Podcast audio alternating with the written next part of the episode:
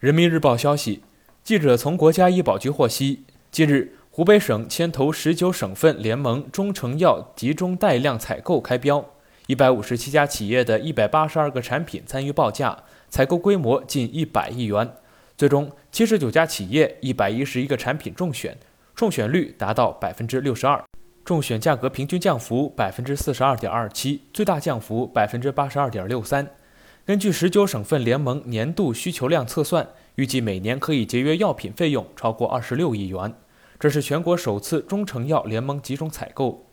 据介绍，多年来，中成药行业中一直存在着价格虚高的问题，中成药质量难以评价，中成药独家产品多等因素也为中成药开展集采带来了困难。从二零一八年起，药品集采改革以来。尚未有中成药纳入大规模的集中带量采购。本次集采的顺利开标，也标志着集中带量采购改革拓展到了中成药领域，对于全方位推进集中带量采购改革具有重大意义。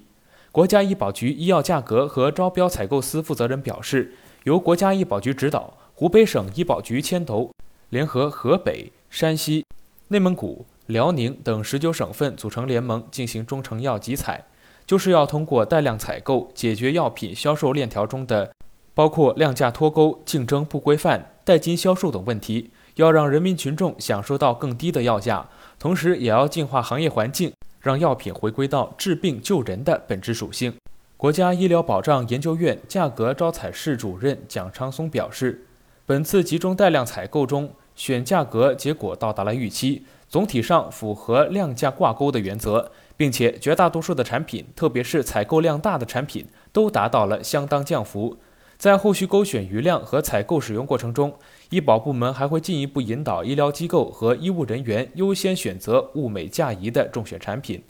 每次药品集采结果公布后，中选的价格都会让社会广为关注。本次采购个别产品组内不同中选产品的价格差异较大。对此，国家医保局医药价格和招标采购司负责人表示，中成药集中带量采购的目的，并不是拉平价格，更不是拉平生产企业的成本和利润，而是着力去除或者是减少出厂价和终端销售价的虚高部分，要改变不合理的销售模式，让中选产品不需要过度营销，即可获得不低于原有市场以及更多的销量，集体去虚胖。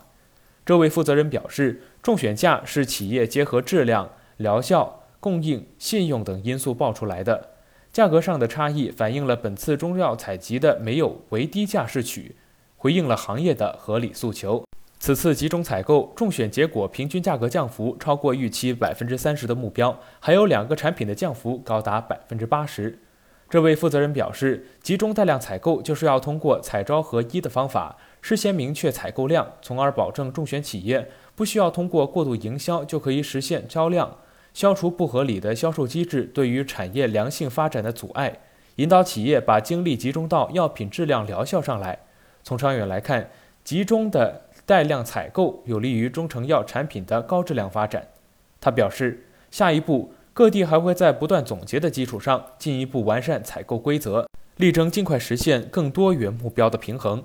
这里是羊城晚报广东头条，我是主播陈子燕。